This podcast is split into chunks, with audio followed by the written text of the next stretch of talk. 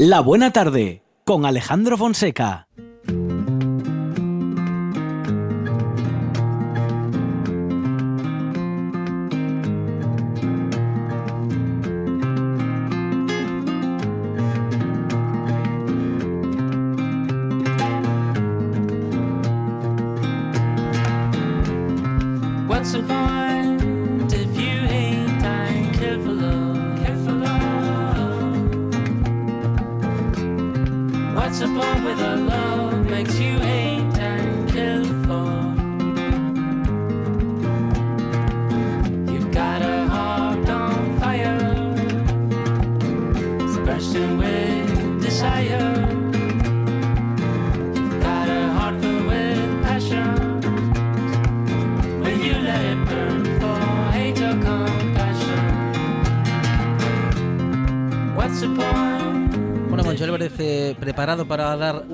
La historia? Eh, estoy listo. Nos vamos allá y vamos a empezar con una- un montón de historias que están eh, bien contadas en esta última publicación de Ana García de Loza, que ya está aquí con nosotros. Ana, ¿qué tal? Buenas tardes. Hola, buenas tardes. Los Nietos del Diablo, editado por Ediciones Camelot. Ana, eh, muchas historias eh, muy familiares, pero muy familiares para ti y también muy familiares para muchos de nosotros. Pues sí, eh, realmente me sorprende porque cuando empecé a escribir el libro era una cuestión puramente personal. Una prima mía y yo decidimos que queríamos encontrar nuestro pasado.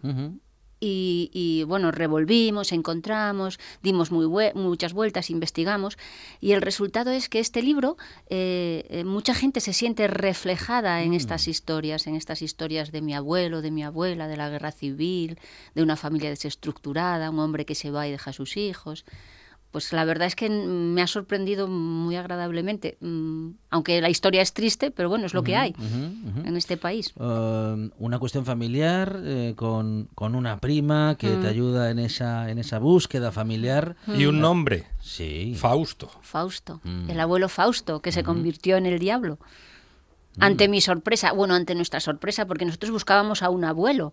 Entonces, eh, pues tirando del hilo llegamos a Favero y él eh, lo detuvieron en la guerra civil y lo condenaron a muerte por auxilio a la rebelión, le conmutaron la pena de muerte por trabajos forzados en unas minas en Otero de Naraguantes, hasta allí llegamos nosotros, y cuando llegamos allí empezamos a preguntar por él, por Fausto y tal, eh, nos dicen, ah, sí, el diablo. Y yo me quedé, El diablo. ¿el diablo? Digo, mi abuelo, el diablo. De- O sea, como de- que de ahí un- viene el título, ¿no? eh, de ahí viene el título, Los diablo. nietos del diablo. y, y me decía mi prima, cuando nos veníamos a casa, yo recuerdo que aquello me conmocionó, y cuando veníamos para casa, yo venía conduciendo y ella me veía así un poco compungida y me decía, no te preocupes, mujer, seguro que lo del diablo es porque vivía en pecado con, con su segunda mujer, que luego se casó con ella. No creo que tenga que ver con que fuese malo. Yo, ya, ya, tú anímame, pero realmente eh, él era el diablo y de hecho su hijo, el- eh, su cuarto hijo, le llamaban el diablín.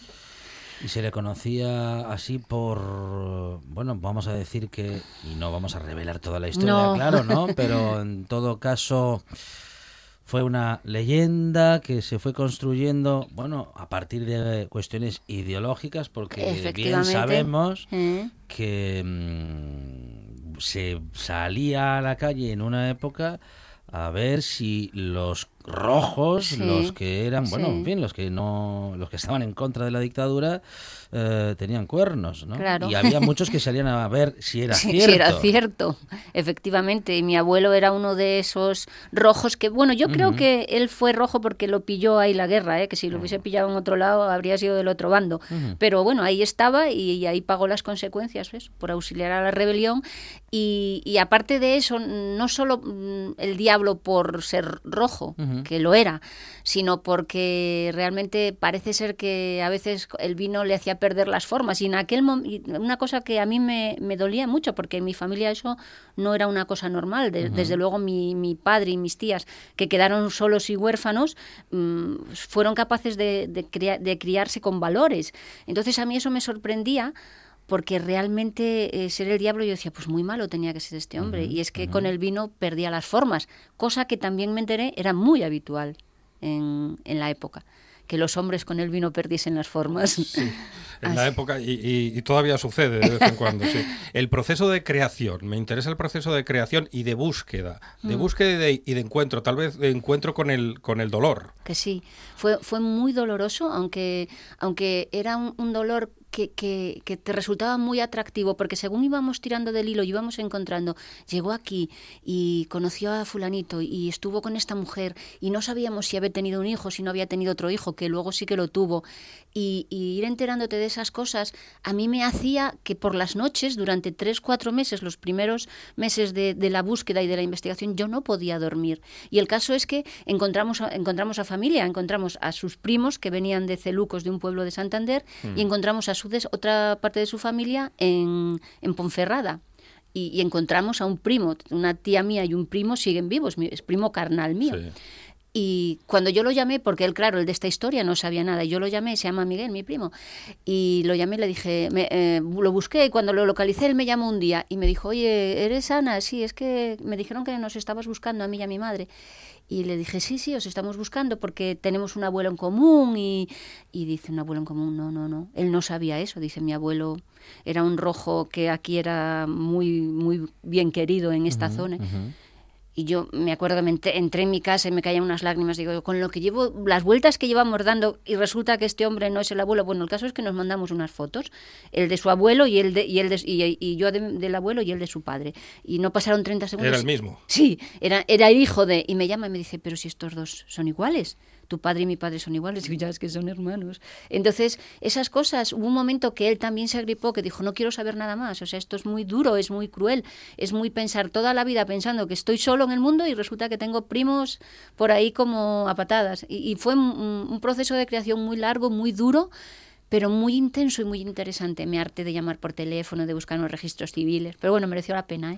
Te encontraste con un país que no conocías, te habían contado una historia distinta y no solamente la historia de tu familia era diferente. Sí, sino el país era diferente. Un país de, de desigualdades sociales, de miseria, de, mm, de gente que, mm, que solo pensaban en ellos mismos y realmente eso me resulta muy sorprendente. En Villapedre, el, el pueblo donde se origina la historia, había unas desigualdades sociales tremendas. Había una persona, una mujer, que tenía un montón de poder y de dinero y engañaba a los a, a la gente a los a los pobres aldeanos los engañaba les hacía firmar pagarés como que se- si les hacía préstamos y si no le devolvían el préstamo con tiempo se quedaba con sus tierras. Y cuando ellos iban a devolver el préstamo ella no estaba en casa.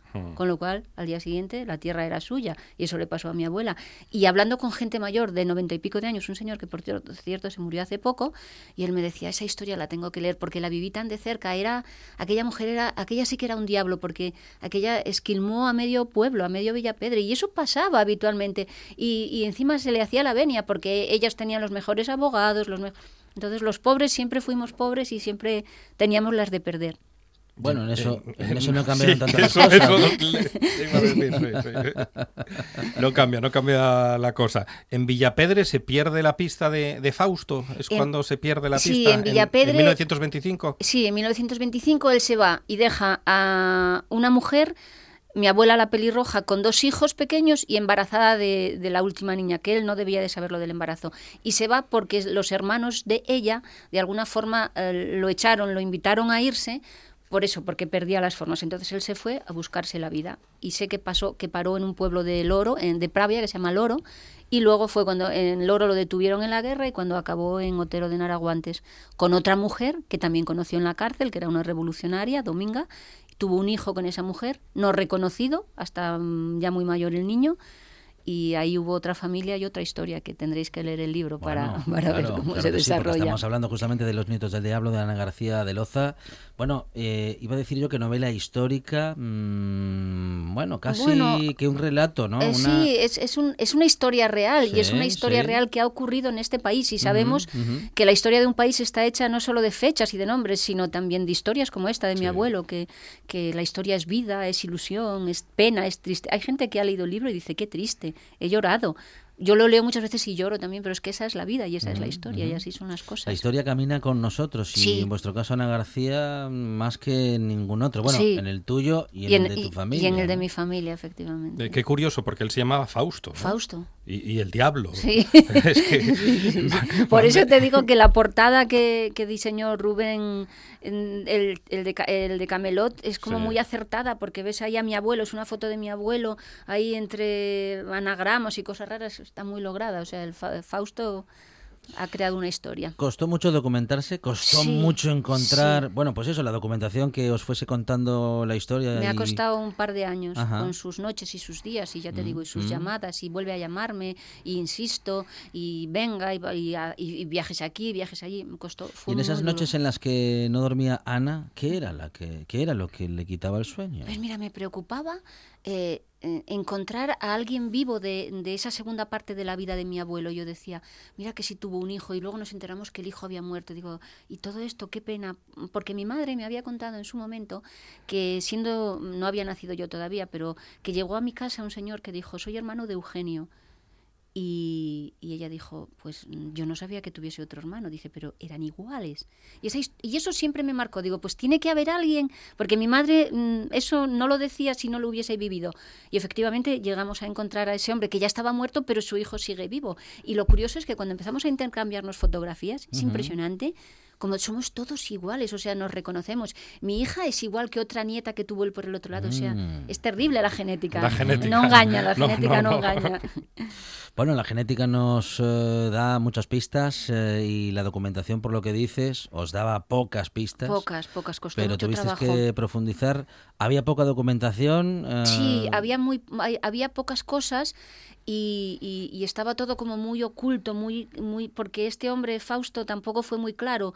Y cuando tuvo su segundo hijo, pues no se había casado con su mujer, espero es, cuan- hasta que no se murió su primera mujer no se casó con la otra, entonces estaba todo como muy enmarañado ahí. Para deshacer esa madeja costó trabajo, ¿eh? Bueno. Fue difícil. Supongo que te encontrarías con muchas sorpresas, unas desagradables y otras agradables. Vamos Sí. a contar las agradables Vamos también. a contar las agradables. La primera vez que, que nos encontramos con mi primo, el de Ponferrada, porque esto tenía dos vertientes, la vertiente de Ponferrada, que es donde acabó el abuelo, y la de Celucos en Santander, que es de donde salió.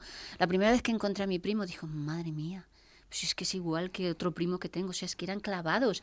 Y, y cuando mi hija conoció a, a- a- a los primos de mi padre, que fue lo que encontramos, es un poco complicado, pero si tú sigues el hilo, aparte hay un árbol genealógico al final del libro, cuando encontró encontramos a los otros, mi, prim- mi, a- mi hija lo conoció y dijo, mamá, dice, este señor es igual que el abuelo, se me han puesto los pelos de punta. Es increíble. Cien años después de morirse el abuelo. Es espectacular. Vuestra investigación empieza porque estabas eh, procurando reconstruir la historia de la familia, estabas buscando antepasados. Mm. No, mira, eh, o había una sospecha de, Había- de- había alguna cer- Aquí hay mucho Sí. que no sabemos. Sí, mi prima Marían y yo, mi prima siempre estuvo empeñada. Realmente, gran parte del mérito de este libro lo tiene ella porque ella fue la que me arrastró y me decía, prima, si, si hay otro señor que era igual que él, es que tenemos otro tío, hay que buscarlo. Eh, Pero mi padre y, y mis tías nunca nos dijeron nada. Mi padre nunca me dijo, solo una vez me dijo, esta es la fotografía de tu abuelo, no me vuelvas a preguntar por él. Y mi padre era un hombre muy comunicativo y eso a mí me dejó marcada. Y yo decía, ¿por qué este hombre no me querría hablar? Y nunca nos quisieron contar nada, ni él ni mi tía Pilar. Preguntábamos y cambiaban el tema. Y mi madre decía, los muertos están muertos, dejadlos estar. Y estábamos como, era como cuando te cierran una puerta y te dicen, por ahí no entres, que... Y decíamos, Hay que entrar. hay que mirar, hay que mirar qué pasa. Y de hecho, cuando se murieron mi, mi padre y mi tía, que o la otra, otra protagonista del libro, que es mi tercera tía, sigue viva, mi tía Luz, eh, empezamos a investigar. Y a mí me preocupaba, yo decía, estos hombres se enfadarían con nosotros si supiesen que revolvemos en sus cenizas, en sus recuerdos, porque realmente para ellos que los hubiese abandonado su padre, que se muere su madre al poco tiempo de abandonar, que se quedan solos, tenían un caserío, tenían un imperio, se quedan solos, se van a casa de los tíos, dudan si van a tener que ir a un hospicio. O sea, fue una historia muy dura. Y yo decía, ¿nos lo perdonarán? Y mi prima me decía, sí, sí, seguro, que además con, con la de gente que los iba a conocer, ya te lo nos lo perdonarían seguro. Pero tuvo problemas para eso, ¿eh? Bueno, am, la memoria hace que, bueno, que los que ya no están físicamente, de algún modo sigan entre nosotros. sigan Siem- vivos. Siempre y cuando les pueda, alguien les pueda recordar, Efectivamente. seguirán aquí Sí. de alguna manera, ¿no? Sí, y esta historia realmente sirve para que esa gente que ya se murió siga viva y probablemente no se muera nunca. Me moriré yo probablemente y ellos seguirán vivos. Y es una cosa que, que- que realmente me resulta gratificante porque revolver en el pasado lo que hace es que te aligera el presente, te lo hace más, dices, tú sé de dónde vengo, sé de dónde estoy, estoy aquí por esto y, por- y es como muy reconfortante. Es agradable, o sea que si no conoces bien tu pasado, revuelve. O sea que eh, Ana necesitaba conocer sí, pasado. lo ¿eh? necesitaba. Mm. Eh, Este libro es una terapia, como mis anteriores, mis dos anteriores novelas también resultaron una terapia. Acabo el libro y digo, ¡fuah! Eso te, iba, bien". eso te iba a preguntar, la sensación de la última página, porque supongo que no será la misma que tuviste con Amistad Perdida No. o con los cuatro segundos. No. Aquí te aligeraste de piedras la mochila. Sí, sí, sí, fue, fue, eh, eh, fue un cambio de decir, pero ¿qué es esto? ¡Qué maravilla! Ahora estoy a gusto conmigo misma. Ya no hay ese... que parecía que no. Dices tú, bueno, si no pasa nada, puedo vivir con eso. Hay tanta gente que vive con eso. Pues no. Fue un, quitarme una mochila de encima y decir, ahora soy yo y sé de dónde vengo y ahora ya tengo más claro dónde voy. Y te costó encontrar quien, eh, bueno, quien publicase la historia, encontrar quien viese una historia que puede ser interesante para todos, a pesar de ser, bueno, una historia, vamos a decir que personal o familiar, Sí. pero que puede Sí, representar a sí, muchas sí. Re- familias. representa ¿no? muchas familias, representa mucha gente a día de hoy, ya lo tengo claro. mm. Y yo creo que si me costó trabajo algo fue encontrar a mis editores la primera vez que publiqué una novela. Una vez que publiqué la primera, la primera novela con Camelot, estoy encantada, se encargan de todo, eh, me ayudan y creen en mí, confían en mí y eso es un paso. Yo sabía que escribía la novela y hoy tenía que tener un mínimo de calidad porque si no no la iban a publicar, pero la, la leyeron, les gustó y, y- y es mi editorial de, de, de siempre. O sea, De siempre modo, que con te, ellos. de modo que te has ahorrado un montón de horas de análisis, Ana. ¿eh? Sí, sí. un montón, un montón de dinero en psicoanalista. Bueno, conse- objetivo conseguido, contar la historia de la familia, eh, bueno, compartirla con todos los lectores. Em, ¿Ya tienes una historia en mente para, Sí. para seguir contándonos sí, historias? Sí, mira, mm, hay un, un intelectual al que yo admiro muchísimo y dice que un escritor siempre escribe la misma historia. Y, es probable, porque a mí me dice, Ana, tienes que escribir novelas mm, que salgan de tu ficción. Y todavía yo no soy escritora hasta ese punto. De momento estoy quitándome las mochilas que tengo encima. La primera amistad perdida era un dolor que tenía ahí, la de mis, mis abuelos es otro dolor. Pues ahora todavía tengo otro tengo otra cosita ahí guardada que tiene que salir y luego igual ya me convierto un poco en escritora. Un importante personaje de una importante serie em, que ha dado mucho que hablar últimamente dice que la historia es la que es.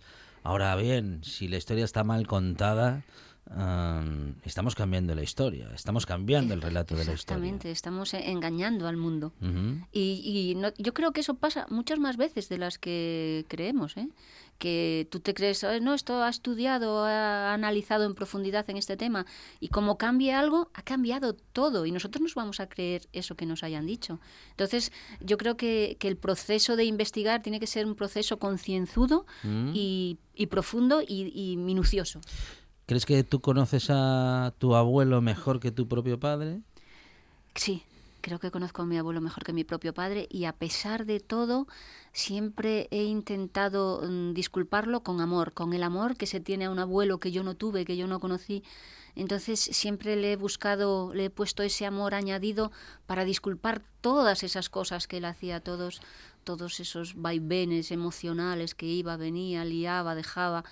Mm, Sí, yo creo que lo conozco perfectamente. Y también tengo la sensación, fíjate, yo soy Piscis y soy muy, ¿eh? muy emotiva, muy emocional, muy mm, del más allá. Y tengo la sensación mm, de que él de alguna manera descansó por todo lo que había hecho mal.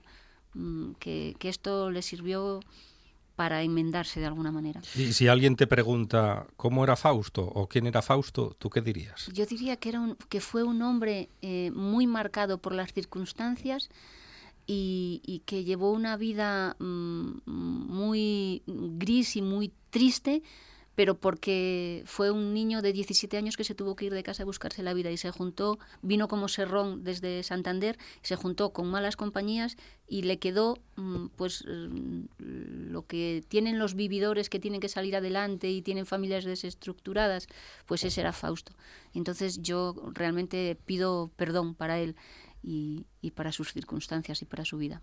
Dicen que en- durante el confinamiento, por diversas razones, hemos soñado mucho, hemos tenido mucha actividad en el sueño. Mm. ¿Algo de esto te ha pasado a ti? ¿Has, has el tenido encuentros mm, en esas ensoñaciones con algunos personajes de tu libro? Eh, tengo encuentros con ellos de forma muy habitual. Mm. Con mi padre mm, le pregunto casi todo y me contesta mm, normalmente lo que yo quiero oír. pero, Y con mi madre también. Y el abuelo también. Eh, no sé si durante el confinamiento, pero durante estos dos años largos que duró el proceso de la novela, he hablado con él unas cuantas veces y creo que realmente él está contento y, y- y creo que está arrepentido, fíjate. Los nietos del diablo de Ana García de Loza, eh, editado por Ediciones Camelot. Mm, Ana, muchísimas gracias. A eh, vosotros, un placer estar esta con historia vosotros. y por estos minutos de radio. Gracias. Gracias, un saludo. Ahora en RPA puedes rebobinar cuando quieras. Rebobinar cuando quieras. Accede a www.rtpa.es y disfruta del servicio a la carta de RPA. Toda nuestra programación donde quieras y cuando quieras. Buenos días, Asturias. Comenzamos jornada de martes. RPA, la radio autonómica. La radio autonómica.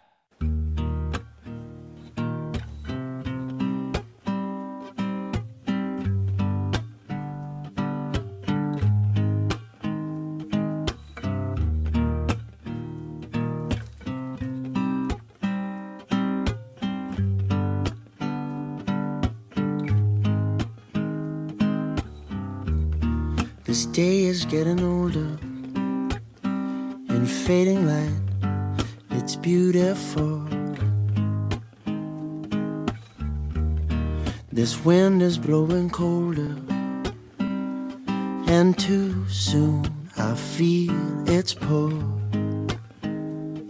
Still, I took all my chances, earned myself an even score. Tried to learn my lessons way, yeah. And I don't have the answers for those questions anymore. Only love can be both heaven and hell. So sturdy up, sturdy up your heart. For the road is long ahead. I'll be with you even though we're apart. But your road is yours to tread. And so it goes, and so it goes, and so it goes. It slows your mind,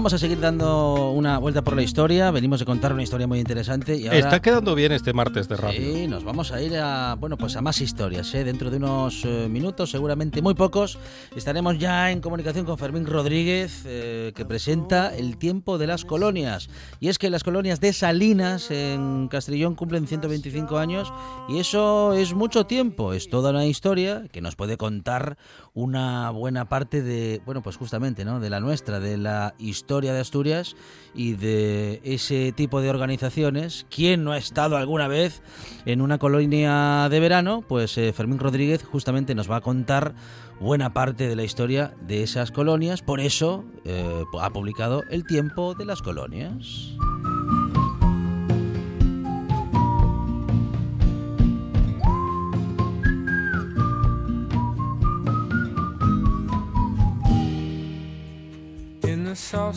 Y todavía nos quedan muchas cosas ¿eh? para contar y para lograr que este martes de radio quede bien del todo. Vamos a hablar dentro de unos minutos con Carlos María de Luis.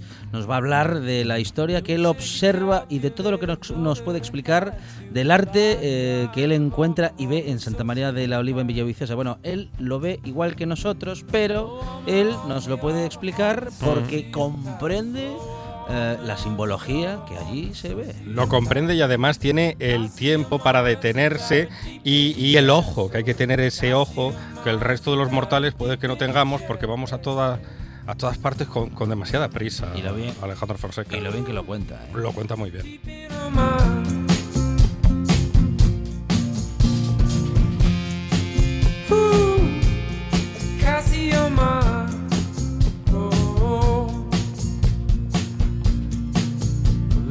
Get out of here, past the atmosphere.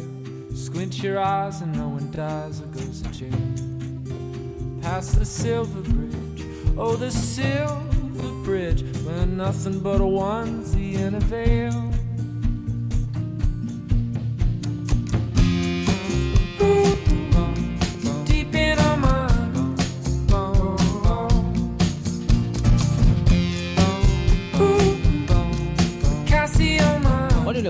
Que vamos a seguir hablando de la historia de nuestro territorio a través de la publicación de Fermín Rodríguez, El tiempo de las colonias. Fermín, ¿qué tal? Buenas tardes. Hola. Hola, buenas tardes. Fermín es eh, catedrático de Geografía de la Universidad de Oviedo, donde dirige el CECODET, Centro de Cooperación y Desarrollo Territorial de la Universidad de Oviedo. Fermín, el tiempo de las colonias, 125 años de historia de una organización en la que, bueno, han, eh, han sucedido muchas cosas en todo este tiempo y sobre todo que ha sido testigo del paso del tiempo y de los tiempos, Fermín. Sí, eh, merece la pena eh, que contemos er- esta crónica, esta biografía. Eh, la obra está a caballo de tres siglos y eso ha dado tiempo a vivir muchas cosas. Además, estaba bien orientada y todavía hizo que las sensaciones de, de- de generosas y, de, y, y buenas pues se aumentasen. Pero a lo largo de los años aquí ocurrieron muchas cosas y esta las colonias sobrevivieron a todas ellas y por eso hoy eh, las contamos. Pero también quiero decir que yo no soy el autor del libro, soy el libro es una obra colectiva Ajá. junto con una compañera, con María Concepción Escobedo, soy editor.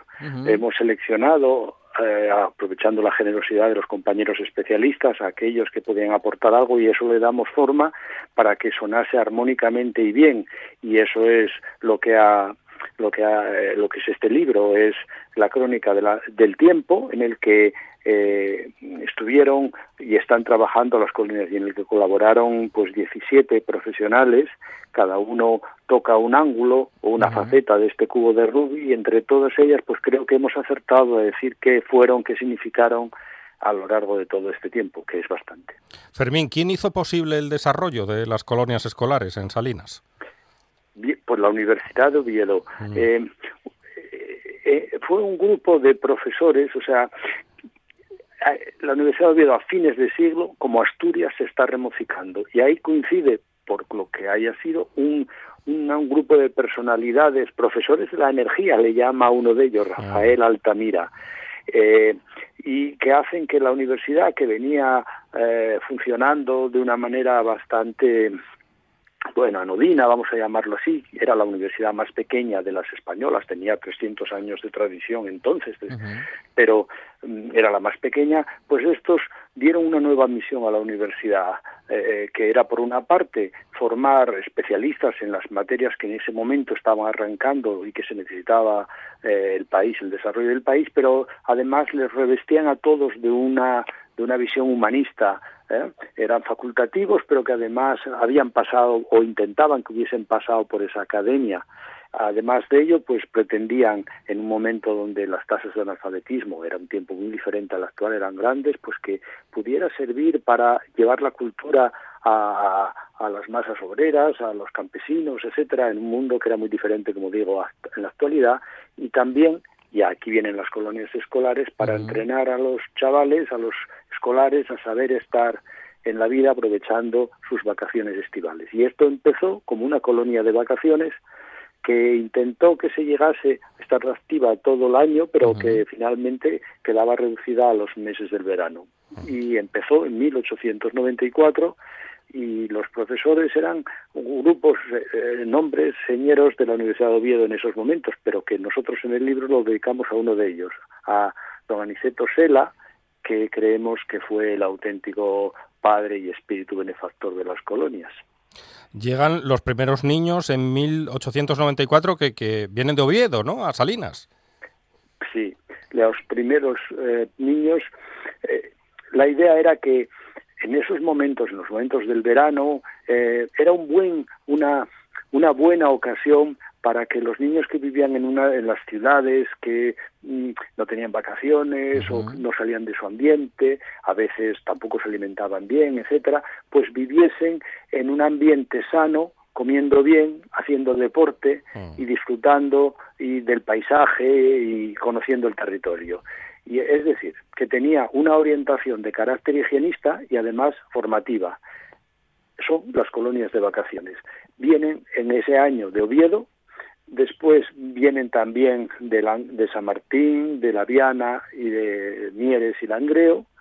Y también el rector de aquella, Aramburu, pues recibe la encomienda de, de, de hacer eso mismo, pero también para León que entonces pertenecía al Distrito Universitario de Oviedo. Y ya desde el año siguiente, desde 1895, y durante 35 años van a estar viniendo niños y niñas de León. Ah, son colonias que eh, en un turno eran de niños, en otro de niñas, y así, y coinciden los asturianos y los leoneses a lo largo del verano, en turnos que iban de, a lo largo del tiempo cambiaron de 21 a 15 días. Y en mil 917 eh, años después, en 1914, pues el rector Aniceto Sela inaugura este edificio, que es el que ahora pretendemos reconstruir y, y volver otra vez a habilitar, lo inaugura eh, porque hasta en ese momento habían estado en casas particulares, incluso en la suya propia. Una institución que ha articulado el territorio, por el eh, relato que acabas de hacer, Fermín, ha sido mm, pues eh, muy estrecha la relación entre territorios que por entonces, bueno, tenían una división diferente política respecto del actual, pero que, bueno, socialmente sí que por cuestiones de distancia y de transporte nos manteníamos, bueno, pues algo menos conectados que ahora y sin embargo esta institución, esta organización logró articular y acercar a esas gentes y a esas culturas.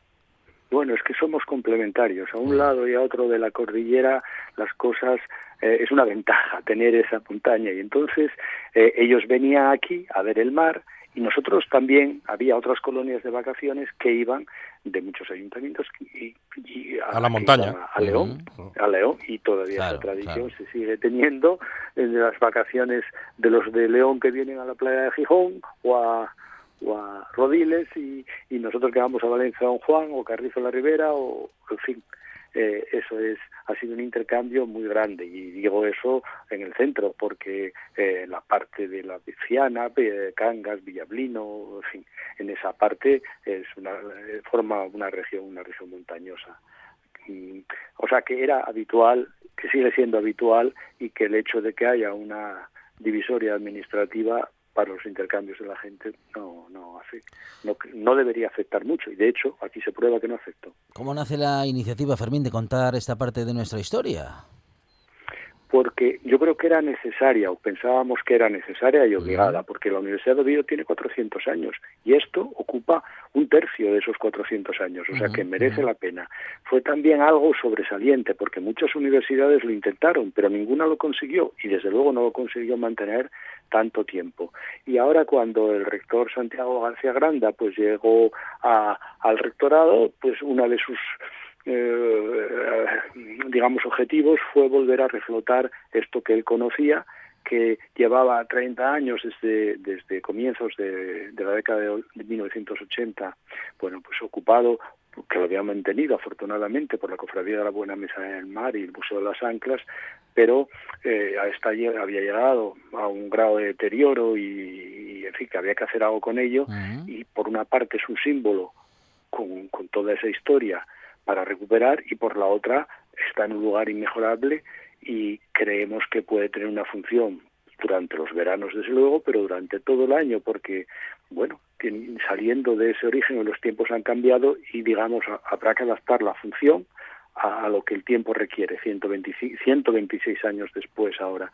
Y se empezó entonces esa, la, eh, la Junta de Colonias centenaria estaba en liquidación, se levantó esa liquidación, se empezaron a, regularizar todo el cableado administrativo que había que era necesario para sacar a concurso el proyecto que ahora está realizado y está en el Colegio de Arquitectos para avisar.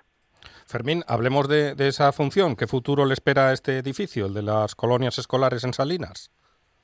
Pues, pues creo que, que hay que ver cómo que Salinas un arenal fantástico, una playa metropolitana, un lugar de eh, bien comunicado. Avilés no es lo que era en ese momento, como comarca está muy integrado todo. Castrillón durante un tiempo fue, fue Avilés, se segregó con la industria, pero no hay mucha gente que pueda saber dónde empieza uno, dónde empieza Corbera, dónde empieza Avilés o dónde empieza Castelló. Por lo tanto, eso va a tener seguramente una, tal como está programado, una, una función comarcal, sin duda, basada en Castelló y en Salinas, como está lógico, pero que puede, por su envergadura o tal como está concedida, servir a, un, a una población mayor. Eh, va a ser atractivo durante el verano, y durante el resto del año, por lo que acabo de decir también. Y hay proyectos de, mm, digamos, de, aumentar la, presencia institucional de la Universidad de Navilés con, vamos a decirlo así, con un campus diferente, con un, una idea de, de presencia no no convencional o no como hasta ahora estábamos acostumbrados, pero que sí con estas otras utilidades, como esta de formación complementaria, que pueden dar mucho juego y tal eh, en estos momentos la, el edificio principal que se va es un buen proyecto y se va a intentar eh, por obligación recuperar con sus con, con su eh, forma original. Lleva también adosado lo que sería lógico para una residencia un comedor cocina comedor cocina industrial comedor y un aulario con lo cual cerramos el círculo en un eh, en un parque, en un espacio que puede estar para el disfrute de, los vecinos de la localidad o compartirlo con ellos y esa plataforma puede hacer funciones que irradien algo más allá de, Castrillón a la comarca, incluso Asturias, claro. Fermín, ¿le ha costado mucho el edificio llegar hasta nuestros días? ¿En qué estado se encuentra? Eh, ¿Será muy difícil rehabilitarlo? Eh, sí, en principio eh, cuesta más en todos los aspectos eh, rehacer y respetar que, que hacerlo de nuevo. Pero esas son las condiciones y además nosotros pensamos, bueno, que que tuvo la tradición que viene de atrás y después a modernizarlo. Esa mezcla siempre es muy interesante. Entonces, eh, la función va a permitir, y el proyecto que ahora está expuesto junto con la crónica de estos años en una exposición itinerante que en estos momentos está en Avilés y la gente puede ver la calidad del proyecto y cómo está pensado para que cumpla por una parte la función, una función que puede ser múltiple y por la otra que respete eh, la, eh, la imagen y la esencia tradicional que nos legaron. Fermín, eh, enhorabuena por un trabajo tan interesante en el que se puede plasmar buena parte de nuestra historia, de esos 125 años de las eh, colonias de Salinas, eh, con María Concepción Escobedo como una de las principales realizadoras de la publicación, con el propio Fermín Rodríguez como editor y con un trabajo conjunto en el que muchas personas han tenido que poner su, bueno, su parte de conocimiento respecto de la historia para poder construir este relato muchísimas gracias. Enhorabuena. Nada, muchas gracias a vosotros. Hasta pronto. En toda Asturias. En toda Asturias. RPA. RPA. Esta es tu radio.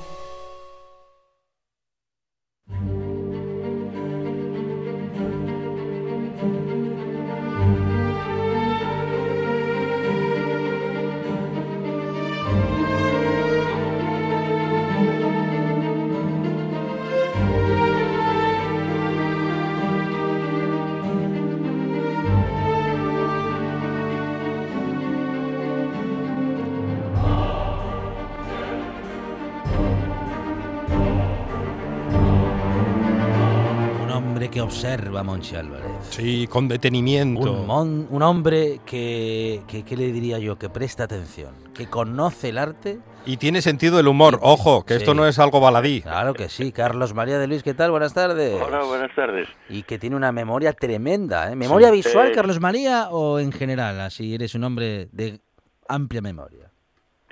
Bueno, eh, son muchos años ¿Sí? haciendo cosas y, y afortunadamente acordándose de ellas. pero- Ajá, ajá. Bueno, o sea que tienes, Tiene memoria. tienes práctica en esto de tener memoria. Bueno, bien. Sí, sí, sí, sí. sí. Pues oye, eh, hoy había pensado en hablar de una iglesia, Ajá.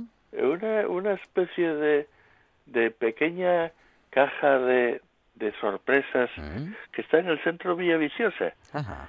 que es la, la, la iglesia de Santa María de la Oliva, la, la parroquia original de la vida de Maliayo, como se llamó en origen, que es una, una verdadera eh, gozada. Eh, a pesar de que, bueno, pues eh, sufrió muchas muchos estropicios en su historia, pero en fin, eh, quizás sea mejor empezar por los principios de, de, de la villa, Bueno. porque mm, la villa de, de Maliayo, o sea, la actual Villa Viciosa, eh, es una de las siete u ocho asturianas de las que tenemos la, la partida de nacimiento, por así decir. Eh, fue creada por una carta a Puebla otorgada por Alfonso X el Sabio Mm, en Vitoria el 17 de octubre de 1270. En ella se le concedía los realengos, o sea, todos los, los derechos reales, no, no, no podía pertenecer a ningún noble, a pesar Sí. esa es otra historia.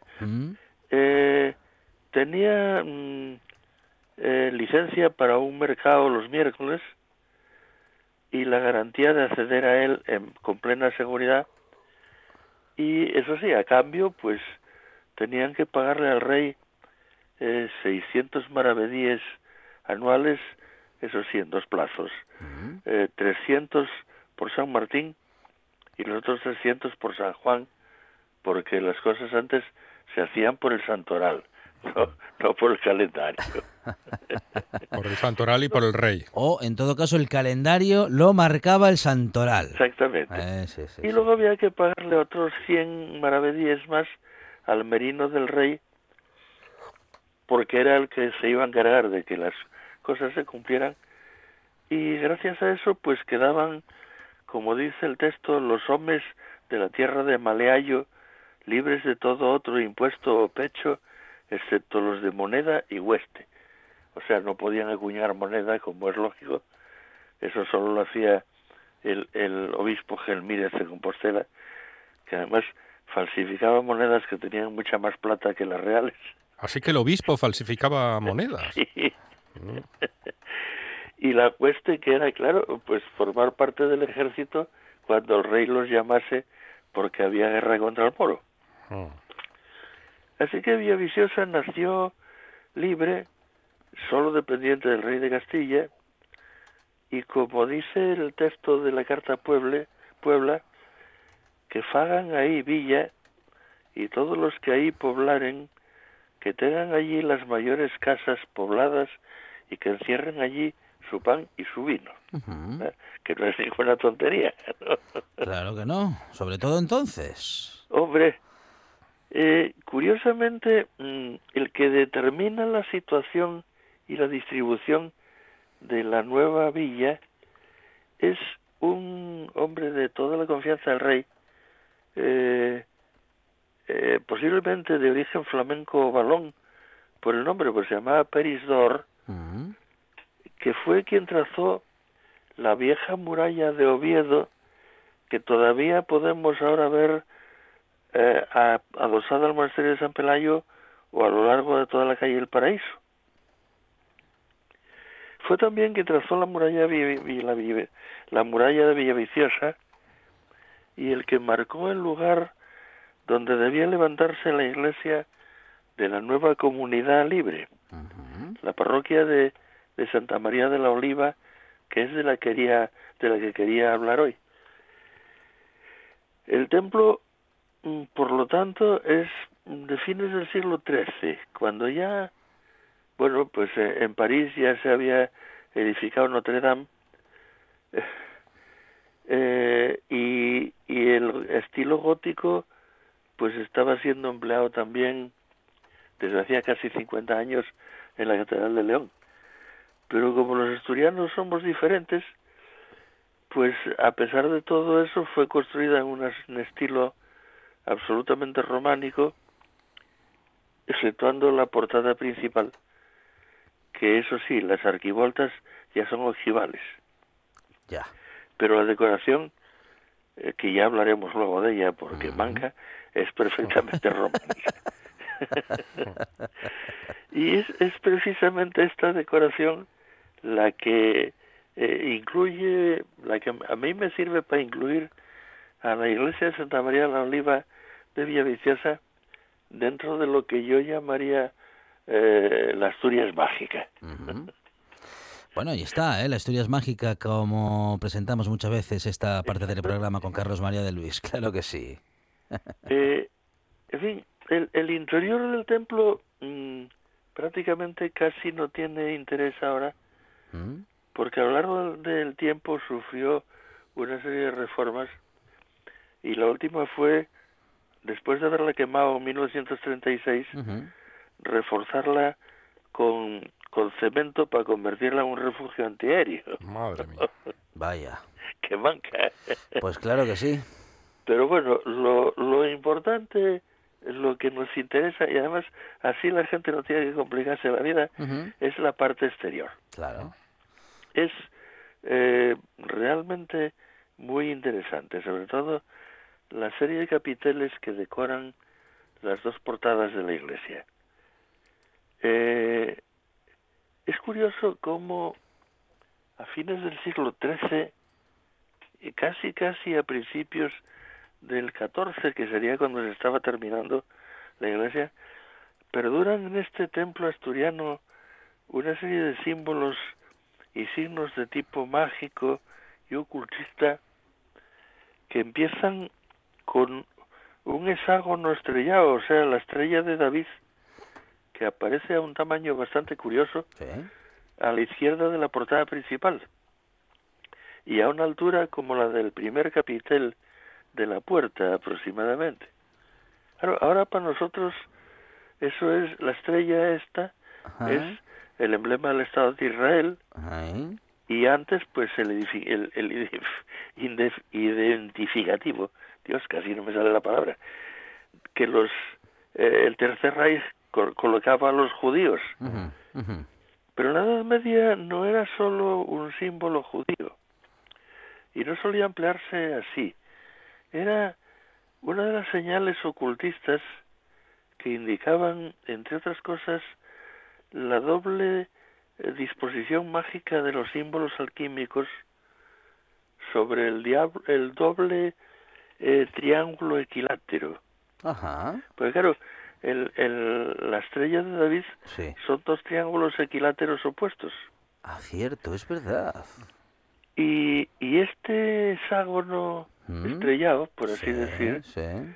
dentro de un círculo mágico, eh, según los libros de alquimia y de tal, permitía sin peligro incluso las, las invocaciones diabólicas. Mm. O sea, tú trazabas este símbolo ¿Sí? en el suelo, sí.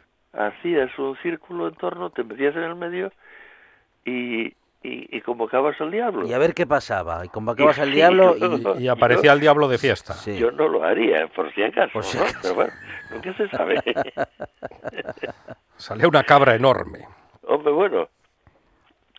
Eh, en, en, la, en la pequeña portada del sur, eh, por ejemplo, hay algunas escenas de cetrería y de caza mayor, pero hay sobre todo un animal fantástico, basilisco. El basilisco. El basilisco. El basilisco es eh, era el, el rey, pues claro, de- de- de- viene de ahí, de Basileus, Mm. en griego es el rey. Y se apellidaba Hernando, creo. Basilisco Hernando. Era el rey de los animales venenosos. Ajá. Eh, el origen, porque la, la, la vamos, la, la simbología, pero sobre todo la fantasía medieval no tenía límites. El origen del basilisco era un huevo puesto por un gallo y empollado por un sapo, Ah, vaya. Qué que ya combinación, sí. manca, ¿eh? Y, eh, pobre de lo que salía de ahí dentro. Pues sí, salía una especie de mezcla Mm. de, de serpiente, de, de, de extraño gallo, Sí. de tal, aunque curiosamente el basilisco de, de Villaviciosa, por alguna razón estrafalaria del, Sí. Del maestro cantero que lo talló, pues no tiene la cabeza de un gallo, sino la de un gato. La de un gato. Una- Vaya no, sé, combina- no sé exactamente por qué, Pero bueno. aparentemente es un gato la cabeza, aunque tiene eh, alas y cola de serpiente y todo lo demás. Pero eso sí, ¿Cómo? O se sea, cola, cola de serpiente vale, pero alas de serpiente no. No, bueno, perdón, alas de pues de, de, de pajarraco, vamos. Sí, sí, sí, sí. Quizá de, de. De, sí. al- de algún paja- de, de algo que volaba. Exactamente. Y detrás hay unas espigas, lo cual nos, reco- nos recuerda que eh, el basilisco con la mirada podía quemar las cosechas, pero también podía, de acuerdo con la mitología clásica, convertir en piedra a las personas. No sé si sería un basilisco ¿Mm? la que se encargó de la mujer de Lot cuando aquellos follones de Sodoma y Gomorra. Yo ahí ya no me meto, pero bueno, nunca se sabe. ¿Se puede de- decir Sodoma y Gomorra y no meterse Exacto. en la misma frase a estas horas, Juan Lu- eh, eh, Carlos María? Sí, sí, sí. Bueno, se puede, está, se puede. Si se no mete puede. usted a Juan Carlos, Es- se puede. Está todo dicho entonces. Ahora, lo más importante es lo que está en la portada principal, o sea, la, la portada oeste de la iglesia. Claro, durante la paron, ¿Mm? pues alguien se dedicó a descabezar las figuras humanas que adornan las columnas de la puerta, que son cuatro a cada lado. O sea que una parte de la, de la simbología eh, se perdió. Pero así todo, hay uno de los personajes que nos ofrece abierto, como de costumbre, el libro de la sabiduría mm, y, y sobre ellas en los capiteles se repiten los temas dualistas, porque eso sí, no falla nunca en las iglesias románicas asturianas. Aquí debió de haber mucho cátaro disimulado. Eh, son, por ejemplo, pues dos bestias estrafalarias con una única cabeza común, eh, dos aves que atacan a unas serpientes, y por cierto hay un caballero que a mí siempre me recordó mucho Sí. el de eh, el, el de la portada de eh, de cómo se llama del del monasterio que hay Onís, Ajá. pero que falta la, la señora Mm. es simplemente el caballero y el castillo Uy, bueno, pues en la... Eh, ¿Sí? en fin habrá que seguir hablando de eso Sí, señor. cuando tengamos más tiempo Y de los ausentes que habrá que ver por qué no están allí y cuál es el, el motivo. A ver si fue una decisión artística o política o incluso religiosa. Carlos María de Luis. De todo Gracias, un abrazo. bueno hasta, hasta la próxima